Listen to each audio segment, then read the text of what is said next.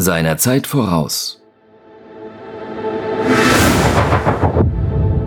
Ein Artikel aus dem Christophorus Magazin, verfasst von Thomas Lötz. Zuffenhausen, 1938.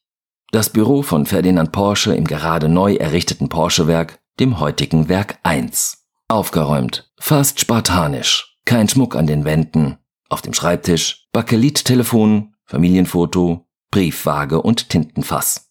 Und auch er soll dort gestanden haben. Der Briefbeschwerer. Auf der mit einem 13 mal 8,5 cm messenden Fuß verschraubten Stahlplatte ist die Nachbildung eines von Ferdinand Porsche entwickelten Hybridantriebs aus dem Jahr 1900 zu erkennen.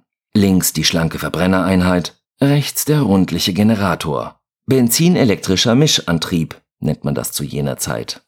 Das Revolutionäre daran, der Verbrennungsmotor treibt nicht die Achse direkt an, sondern einen elektrischen Generator, der seinerseits Radnabenmotoren und Akkumulatoren mit Elektrizität versorgt.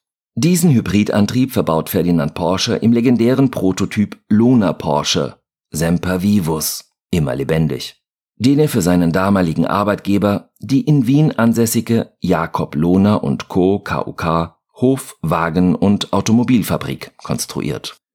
Mit dem ersten funktionsfähigen Hybridautomobil der Welt sind auch längere Distanzen mit rein elektrischem Antrieb möglich, ehe der Verbrenner wieder angeworfen werden muss, um weiterfahren zu können. Im Unternehmensarchiv von Porsche zählt der Briefbeschwerer, dessen exaktes Herstellungsdatum unbekannt ist, zu den ältesten Objekten. Vor knapp sechs Jahren hat er als Teil einer größeren Menge von Exponaten den Weg zurück nach Zuffenhausen gefunden und erfährt jetzt, rechtzeitig zur Elektrooffensive von Porsche, eine kleine Reminiszenz.